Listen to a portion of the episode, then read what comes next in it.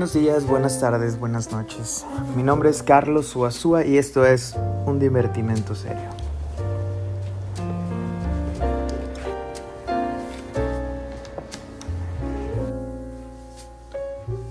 Hola, ¿qué tal a todos los que me escuchan el día de hoy? En este capítulo vamos a hablar un poco sobre la psicología, pero no la psicología en el sentido de lo que hablan los psicólogos, sino más bien he recopilado un par de citas o más bien bastantes citas, que solo están en los escritos.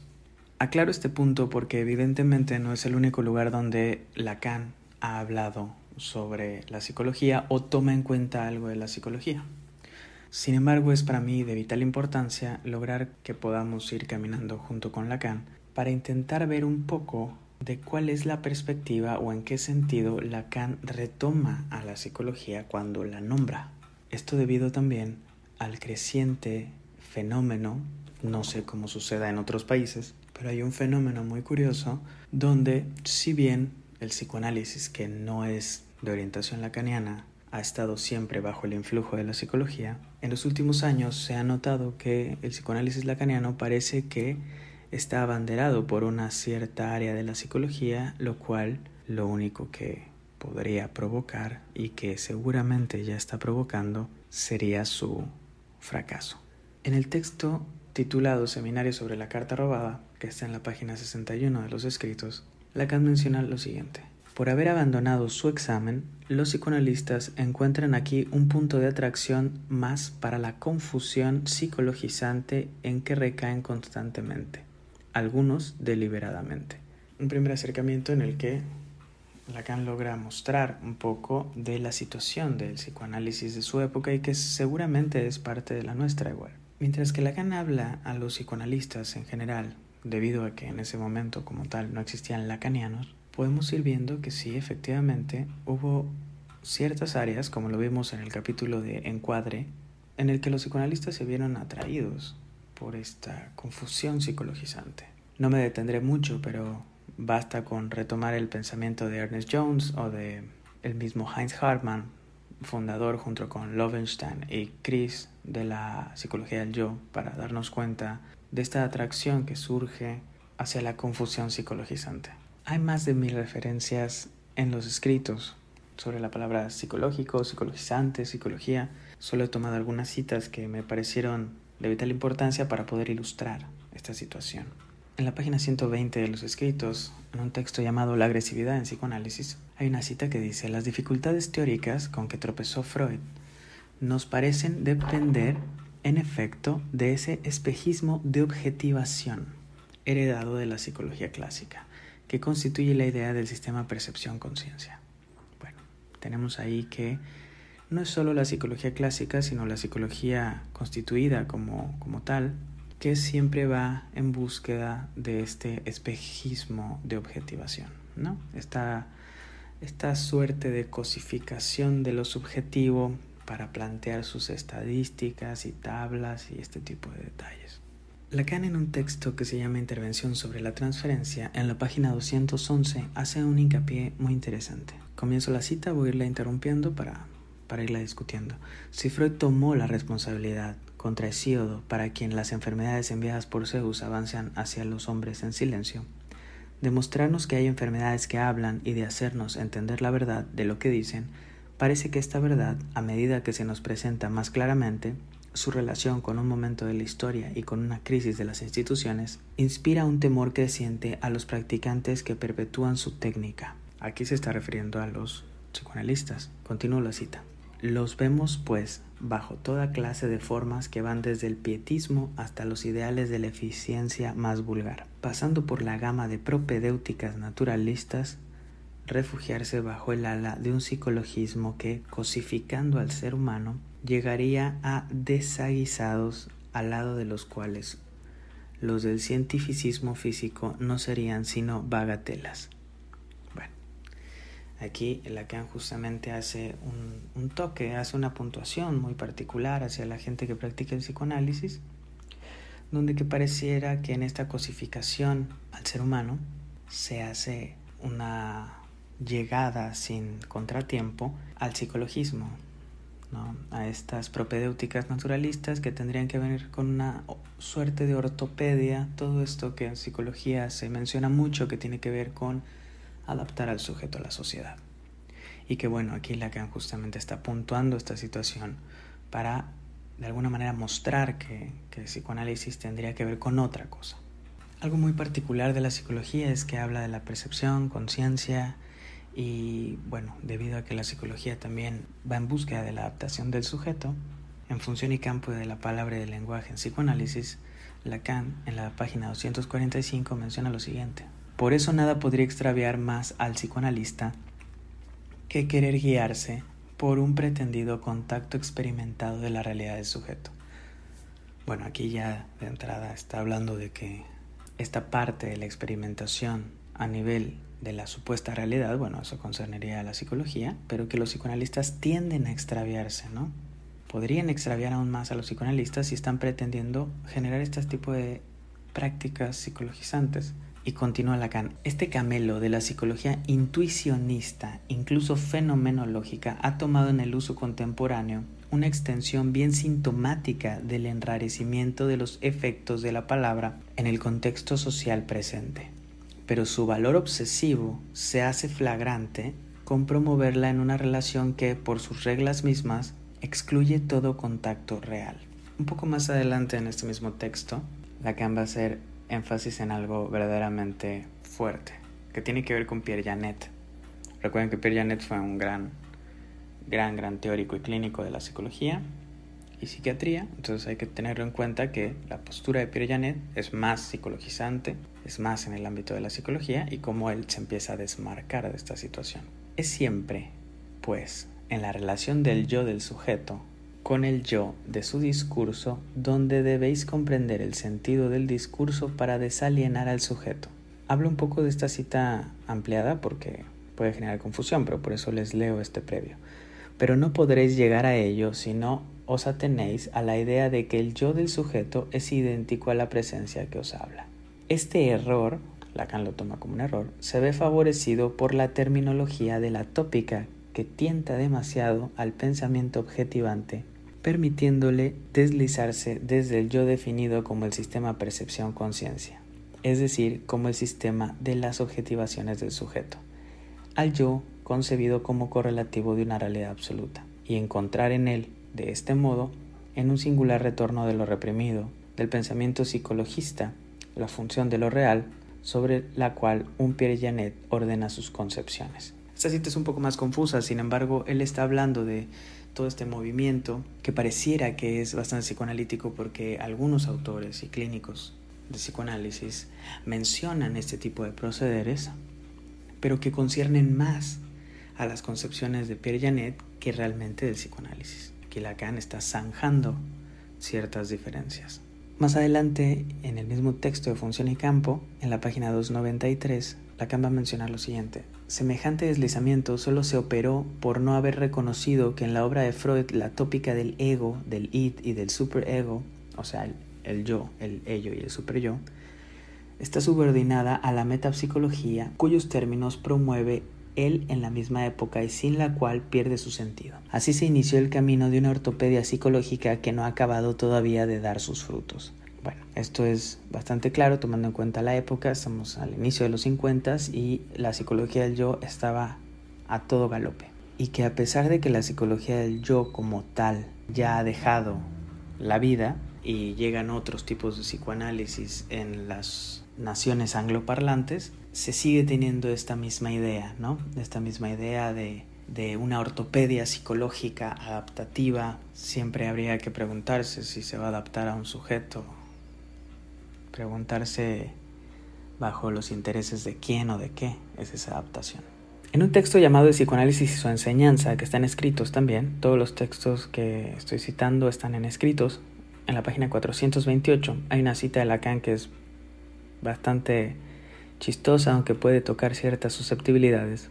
dice así, sin duda es débil la responsabilidad del psicoanálisis en esa especie de chancro constituido por las coartadas recurrentes del psicologismo, en un área social que cubre su irresponsabilidad con lo que tuvo de significante la palabra liberal.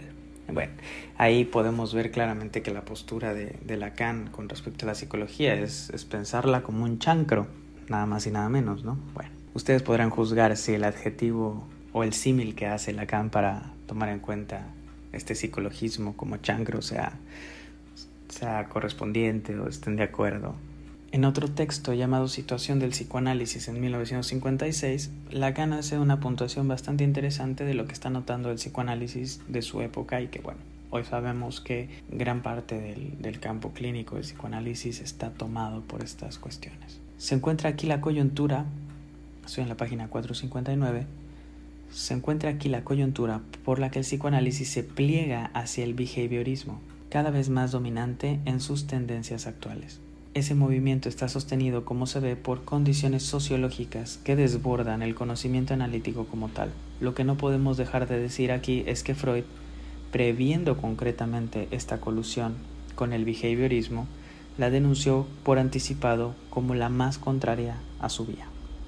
Bueno, aquí él toma a Freud para sostenerse, pero no cita a Freud.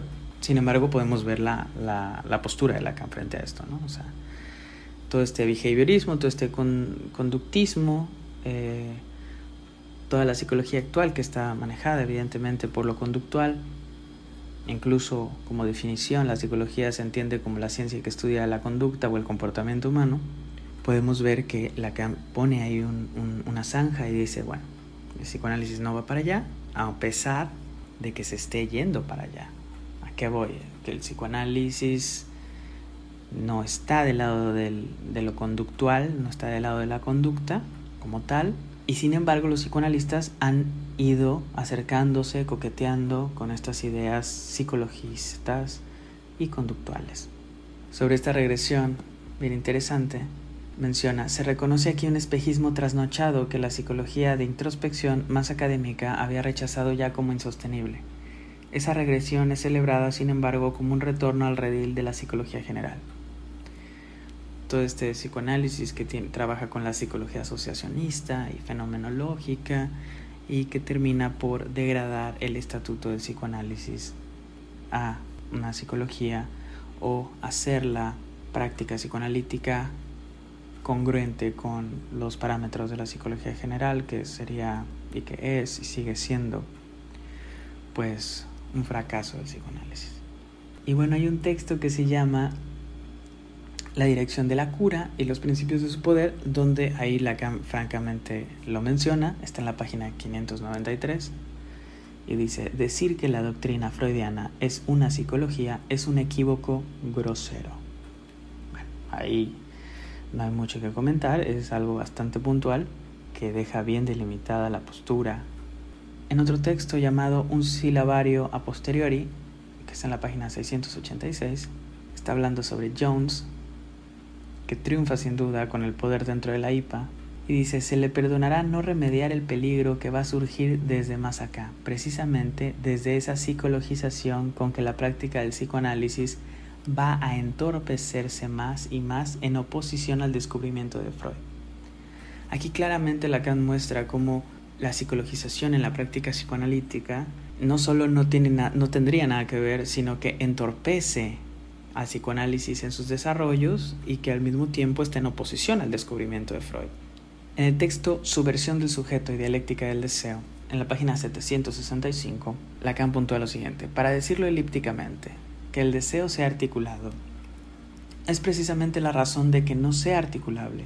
Entendemos, dos puntos, en el discurso que le conviene, ético y no psicológico. Aquí él vuelve a hacer una puntuación que cuando estamos hablando de cosas psicoanalíticas, que en este caso está hablando del deseo, tendrá que ver con lo ético y no con lo psicológico.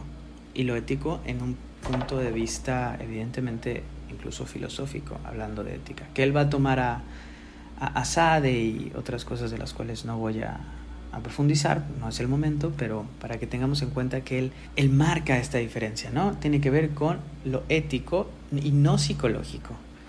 Es importante tener en cuenta que cuando los psicólogos hablan de la ética y de la ética del psicólogo, no están hablando de la ética como una reflexión filosófica.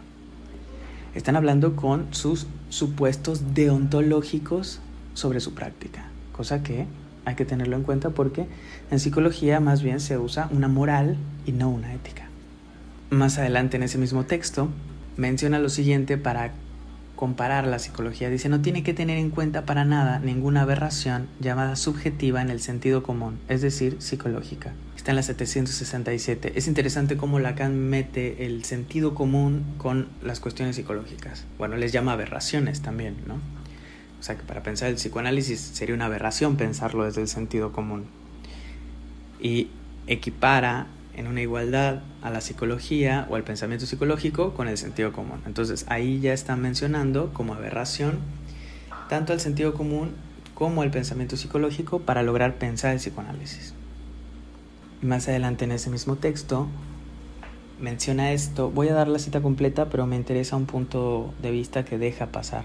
El trabajo, nos dice, al que se ha sometido el esclavo renunciando al goce por temor de la muerte, será justamente la vía por la que realizará la libertad. No hay engaño más manifiesto políticamente y por ello mismo psicológicamente. El goce es fácil al esclavo y dejará al esclavo en servidumbre. Bueno, no nos vamos a meter con lo que está en el contorno de la, de la cita, sino más bien en el modo de expresión que usa Lacan. No hay engaño más manifiesto políticamente y por ello mismo psicológicamente. Nuevamente, Lacan menciona una situación curiosa. Está hablando de un engaño y está hablando desde un punto de vista político, pero al mismo tiempo lo relaciona con el psicológico, lo que nos deja tal vez a plantearnos o preguntarnos qué relación tiene la psicología con lo político, que eso podríamos encontrarlo en en los recorridos de Michel Foucault, sin duda alguna. En otro texto que se llama Posición del Inconsciente, que está en la, esto está en la página 792, menciona lo siguiente, así el inconsciente de los psicólogos es debilitante para el pensamiento, tan solo por el crédito que éste tiene que darle para discutirlo. Es interesante cómo aquí Lacan plantea justamente el hecho de que, de que los psicólogos dentro de su estructura de pensamiento y práctica piensen a lo inconsciente o intenten introducir el concepto del inconsciente, puede ser debilitante para el pensamiento psicológico, puesto que le tienen que dar un crédito al, inconsciente para discutirlo y eso podría ser contraproducente incluso para eh, el modo de reflexión que tienen en psicología. Y más adelante menciona, la psicología es vehículo de ideales. La psique no representa en ella más que el padrinazgo que hace que se le califique de académica. El ideal es siervo de la sociedad. Bueno, aquí es una crítica puntual y directa a la psicología. Aquí no está delimitando nada. Está realmente dando una puntuación de que la psicología es un vehículo de los ideales y que el ideal termina siendo siervo de la sociedad, lo que podría relacionarse con lo que estábamos hablando en la cita que habíamos mencionado sobre lo político y sobre si hay una adaptación al servicio de quién sería esa adaptación, bueno, aquí parece que deja ver algo claro sobre el ideal es siervo de la sociedad y si la psicología es vehículo de ideales, tendríamos que pensar qué relaciones tiene la psicología con la política y la adaptación social. Hay otro texto que se llama Del Trieb de Freud y del deseo del psicoanalista y esta cita es bastante compleja. Hay que tocarla poco a poco. Bueno, todas las citas que he mencionado son algo complejas, pero hay que irlas ahí como desbrozando poco a poco. En la página 809 dice, la pulsión tal como es construida por Freud, es interesante cómo la, la menciona así, ¿no? El concepto como construido, construido por Freud a partir de la experiencia del inconsciente, prohíbe el pensamiento psicologizante, ese recurso al instinto en el que enmascara su ignorancia por la suposición de una moral en la naturaleza. Y aquí hay varias cosas que habría que discutir. Primero, cómo es que los psicólogos siempre al leer a Freud parece que están hablando de instintos y no de pulsión. Y por otro lado, aunque se hable de pulsión, parece que siempre está el instinto ahí enmascarando como esta ignorancia debido a la suposición de que hay una moral en la naturaleza. Y esta moral en la naturaleza hace referencia a lo que está bien, a lo que está mal y que el macho corresponde a tener cópula con la hembra y este tipo de cosas de las cuales hoy en día podemos observar francamente de una manera muy clara debido a que parece que hay incluso en, en lugares de academia psicológica que parecen un tanto religiosos, tomando en cuenta esta cuestión de lo natural, de qué es lo normal en la naturaleza, y bueno, se han escapado totalmente del campo de reflexión, ¿no? Pero bueno, así está constituida la, psicología y parece que por ahí va avanzando. Por eso es importante, si bien eh, no tener una cruzada en contra de la psicología, sí tenerla ahí a la distancia, dialogar con la psicología, discutir con los psicólogos, pero no hacer estos híbridos extraños, puesto que, como la menciona aquí, solo enmascararíamos la ignorancia. Esta cita es un poco más larga y está en un texto que para mí es un texto buenísimo que se llama La ciencia y la verdad. Está en la página 817 esta cita. No hay ciencia del hombre. Uf, ya con eso tenemos bastantes problemas, ¿no? Cosa que debe entenderse en el mismo tono de que no hay pequeñas economías. No hay ciencia del hombre porque el hombre de la ciencia no existe, sino únicamente su sujeto. Es bien conocida mi repugnancia de siempre por la denominación de ciencias humanas, que me parece ser el llamado mismo de la servidumbre. Bueno, esto ya se había mencionado en, con algunos filósofos, ¿no? Las ciencias humanas, que parecen más bien el modo en el que se estudia para el control de los humanos y la imposición, ¿no? No solo está la cuestión del poder en Foucault, podríamos tomar en cuenta a Gamben, a incluso Althusser, ¿no? Con los aparatos ideológicos del Estado. Hay varias cosas que tendríamos que comentar ahí, pero no me voy a desviar tanto. Seguiré con la cita que empieza a ser un poco más recalcitrante. Es también que el término es falso, o sea, ciencias humanas es un término falso. Dejando de lado la psicología, que ha descubierto los medios, es interesante como aquí rescata, pero no, no, no se une a ella. Dejando de lado a la psicología, que ha descubierto los medios de sobrevivir en los servicios que ofrece a la tecnocracia. Uf, y aquí le da otro zarpazo donde deja la psicología como por fuera de las ciencias humanas, pero al mismo tiempo le da ahí justo en la llaga donde si la psicología ha sobrevivido es porque está en la servidumbre de los servicios que ofrece a la tecnocracia, ¿no? A toda la cuestión política, a los ideales sociales, etcétera, ¿no? O incluso, sigo con la cita de Lacan, como concluye con un humor verdaderamente swiftiano, un artículo sensacional de Canguilhem. Este texto de Canguilhem es el texto que les mencionaba el capítulo anterior, que se llama ¿Qué es la psicología?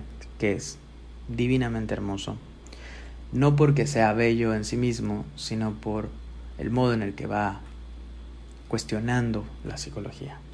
Y sigo con la cita, dice, es una resbalada de tobogán desde el panteón a la prefectura de policía. Así es en el nivel de la selección del creador en la ciencia, del reclutamiento de la investigación y de su mantenimiento donde la psicología encontrará su fracaso. Bueno, está dicho y no me voy a extender más en esa cita.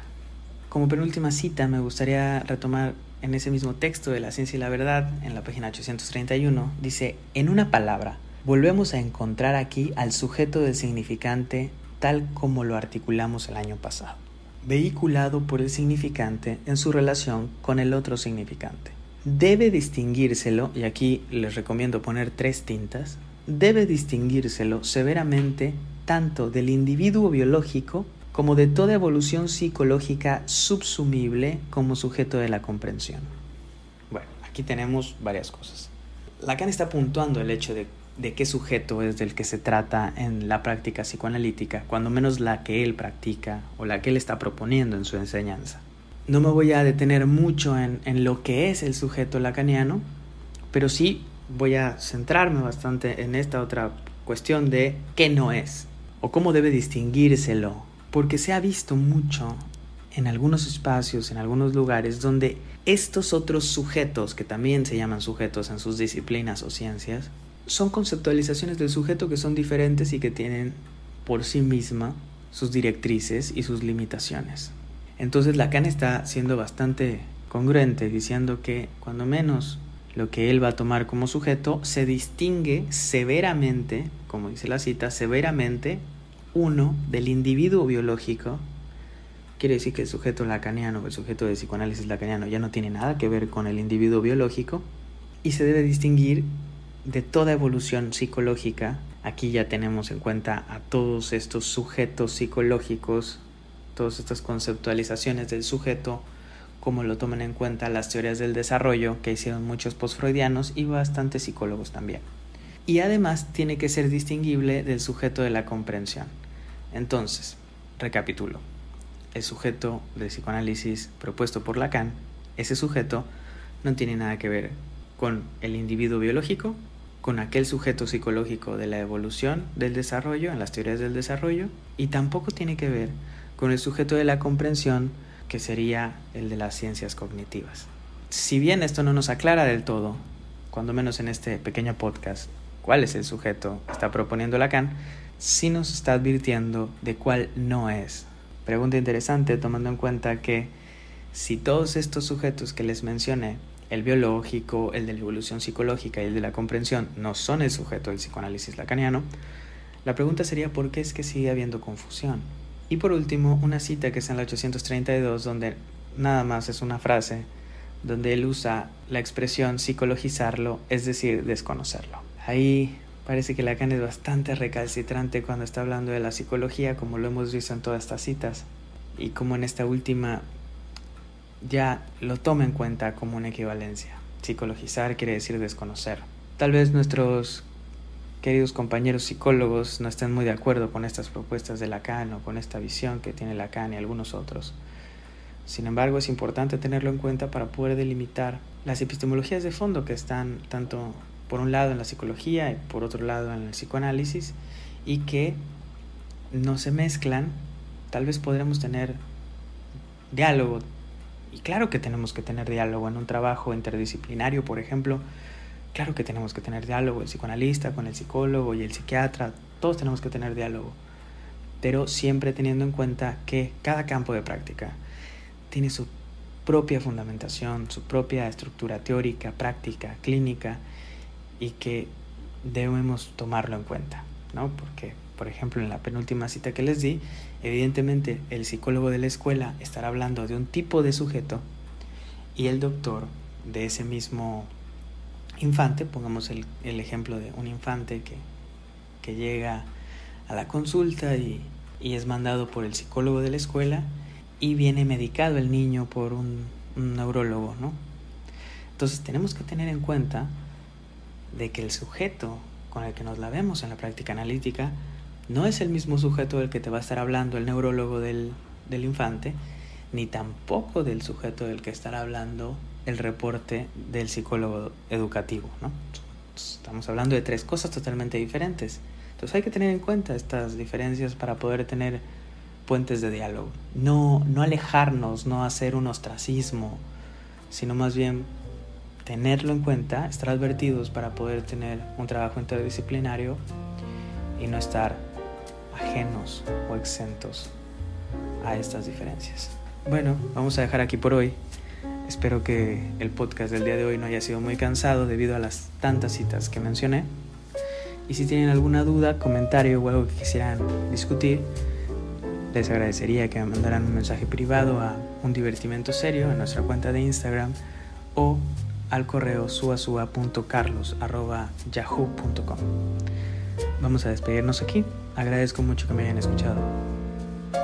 Hasta luego.